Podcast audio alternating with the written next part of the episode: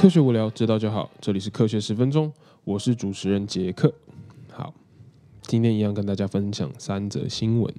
那在分享新闻之前呢，其实我想要 shout out 一下，就是很感谢 UBC 的 TA 帮我们在他的现实动态上宣传科学十分钟的 podcast。那希望就是在 UBC 的大家，如果听到我的 podcast 的话，真的都很谢谢你们的收听。那也请你们继续支持。我有看到，诶，不止科学十分钟，我的另外一个 podcast 就是留学咖啡厅，那也是 UBC TA 也是有帮忙宣传推广，还甚至有发文。那就是真的很感谢呃。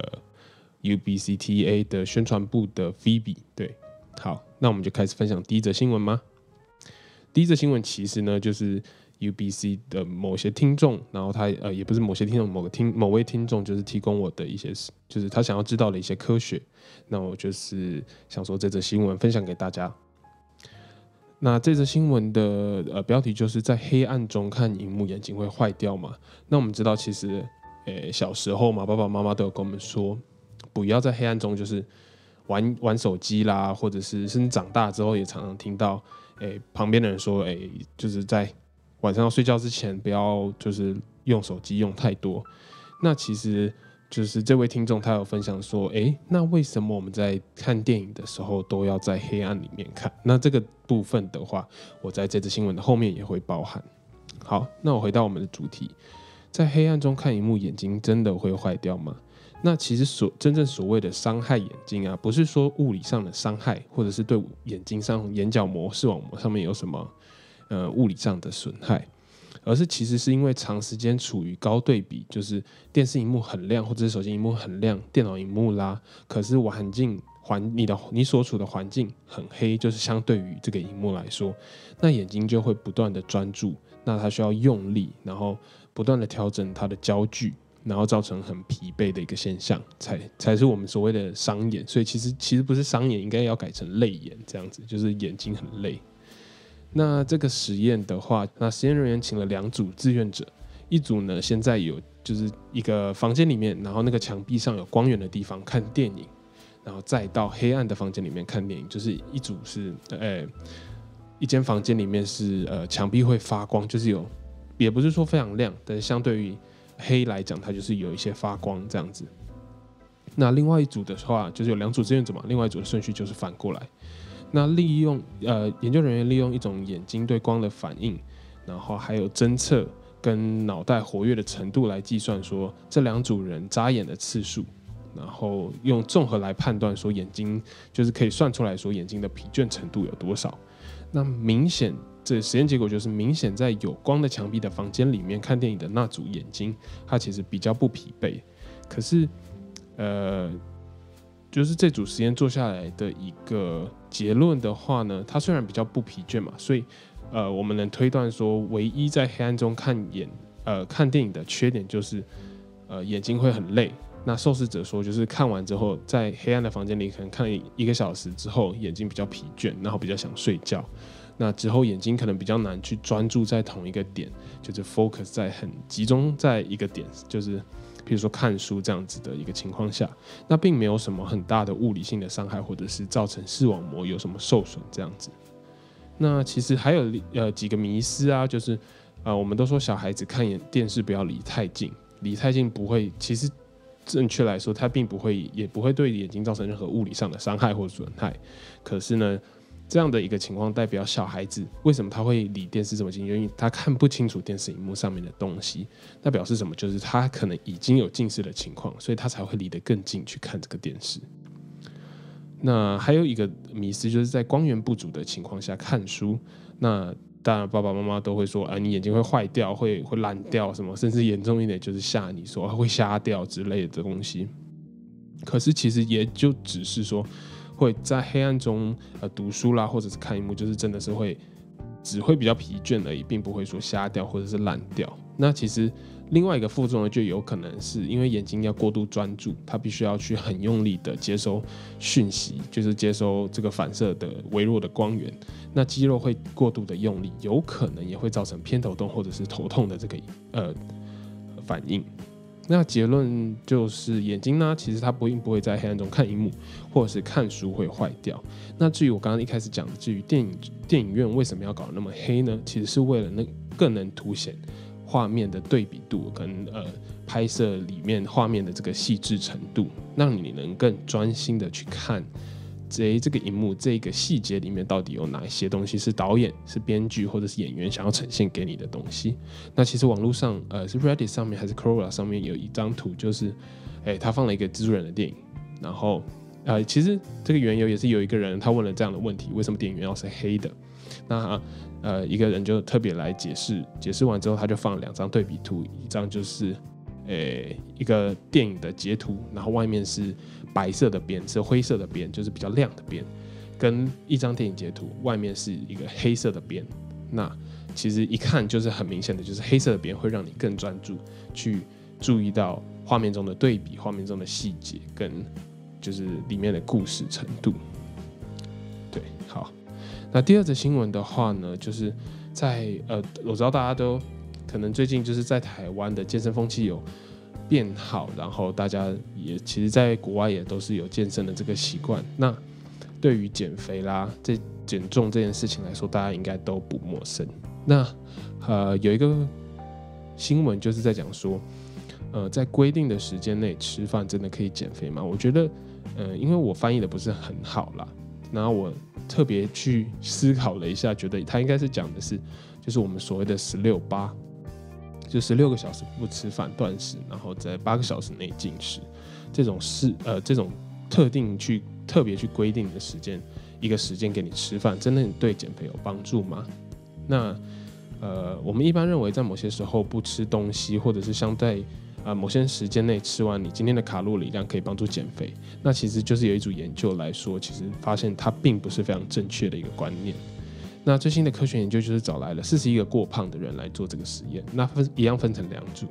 其中一组呢规定他在下午呃两三点之前要将当天八十 percent 的卡路里的食物全部都吃完，那另外一组呢就是照正常十二个小时、十十四个小时、六个小时左右，就是把东西慢慢的吃完。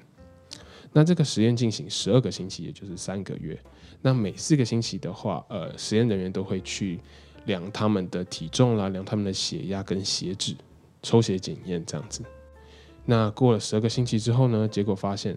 两组人的体重其实都降低，然后降低的程度都是一差不多的。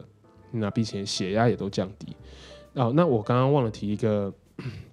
一个实验的一个设定，就是这两组人员呢，就是一组是规定在某个时间点要把食物都吃完，然后另外一组是。呃，就是照正常吃嘛。那这两组其实实验，就是这两组实验人员的食物呢，都是由研究人员所准备的，所以食物是一模一样的，那卡路里也是一模一样的。那我刚刚结果发现，就是两组人体重降低的幅度都差不多，血压也都降低了，但是降低的幅度也都差不多。研究人员分析结果之后，并没有发现两者有哪些差别，所以。呃，其实，在某一些时间内不吃东西，然后我会帮助减重这个观念，在这个这些研究呃结果来推论来说，其实并不是那么的正确。可是有个问题就是，他们还在去测量各种不同的数据，可能不一定就是只是减重的，可能呃呃在血液中的胰岛素的反应刺激度，或者是呃在呃或者是身体对于这样的一个。规定时间内吃饭，然后断食的这个反应是不是会产生不同的现象？会对身体有好处还是坏处？其实他们都还在研究。那希望就是有新的发现，能帮我们，就是想要减肥的人能多多一点知识，多一点方法这样子。好，那第三则新闻来说的话，呃，其实有扣到我之前，我忘记是两集前吗？还是一集前在讲呃超级细菌的这个新闻。那延续这个超级细菌的新闻，我觉得又发现了，其实我对细菌有一点 obsess，我不知道，我就是蛮喜欢有关细菌的问题的，因为我毕竟我是研究生化的嘛。那他们发现就是有一种能在太空中存活的细菌。美国太空人呢，Scott Kelly 在二零一五年在呃他在国际太空站 ISS 待了长达一年的时间，那他也有点算是嗯。半实验性质，想看看说人体会不会在这个一年中，就是在太空待了一年中无重力的情况下，会不会有什么大大的改变，像是 DNA 会不会有突变的情况啦，或者 DNA 有没有受损？那肠胃道的细菌的菌相有没有什么任何的变化啦？或者是呃端粒，就是 telomere，telomere 这个东西呢，其实就是呃呃染色体外面最外面保护染色体的这个东西。那我们一般知道的就是。端粒其实是有跟寿命有关系的，因为它就是保护 DNA 的东西嘛。那你想说，越老就是端粒呃越少，到少到后来它没有办法保护染色体，就代表你的 DNA 会开始受损，会开始出就是生病这样子。那他就想看看，就是这些东西在太空中待了久一点时间，会不会有任何的问题？那我们也可以就是就这些研究来发展，说要怎么样才能让人类实现太空旅行的这件事情。那结果发现，就是它的骨质密度是有很大的改变的，那导致他回地球之后的三个月都还脚都还有很酸很酸的情况，但是肠胃的细菌跟 DNA 是没有什么非常大的变化的。啊，另外一个事情就是在这个太空人在 ISS 待的时候呢，他们其实做了一个很特别的实验，他们去拿了一个抗辐射奇异球菌，那它的学名叫做。Dinococcus radiodurans，其实所谓的什么什么 coccus 啊，就是某一种球菌，然后 radio 就是 radioactive 辐射，durans 呢其实就是有点呃怎么讲，就是很很很有能力去 stay in this status，可以抗抗某种东西，所以他说 radiodurans 就是抗辐射的意思了。那其实我们人类刚发现这个抗辐射奇异球菌的时候呢，它是生活在罐头肉里面的。那太空人在呃这些太空人在 ISS 的特殊特殊情况下呢，设计了一个实验环境，让这个细菌能在类似外太空的环境下做一个实验。那实验的话，设计是这样子的：首先呢，地球先在地球的时候就把这个奇异球菌呢，怎么听起来像奇异博士？奇异球菌啊，就是 dehydrate 脱水。送到 ISS 的呃太空站，然后再放在一个 exposed facility，就是有点可以曝晒在外面太空的环境。那唯一的保护装置就是这个装细菌的这个玻璃。那装就是有一层玻璃保护这样子。那这层玻璃保护就是可以抗 UV 短于一百九十 nanometer 的波长。其实这个波长呢，就是会造成人体一些基因突变，然后会造成人体皮肤的一些损害的。波长的光就是低于这个波长，就短于一百九十纳米的的话，它就会有很大的伤害。那为什么是设定是一一百九十纳米呢？其实是因为呃模仿火星的大气。那我们都知道火星就是我们未来就是 Elon Musk 有说，就是希望未来能实现在火星就是殖民的这件事情。那在火星的大气上面呢，其实它就是可以吸收一百九十 nanometer 甚至更短的波长的光。所以呢，就是有点像是模仿火星大气的环境下这样子。那另外有一个控制组，就是这组是在真空的环境下嘛，然后呃，就是 expose 在外太空的环境下。另外有一个控制组，就是一样经过一样的脱水处理，一样的放呃放置在这个玻璃玻璃的保护壳里面。可是呢，它就是放在低地球轨道，所谓的 low Earth orbit，就是还有重力的影响上。那它就是。这个组控制组的就是一样在外太空的环境，可是它有重力，所以这是不一样的变因。那结果发现控制组，也就是有重力影响的细菌，它非常容易存活。就是脱水之后放到那个外太空，然后把它收回来之后再给它水，因为细菌的话它会呈现一个有点类似假死的状态，那就脱水嘛。你给它水，它就等于说，诶，我又有养分，我可以活过来这样子。可是另外一组在 ISS 的细菌的话，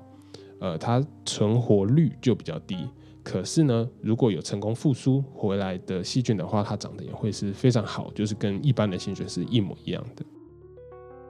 那特别发现到这些细菌在复苏的情况下，在细胞细胞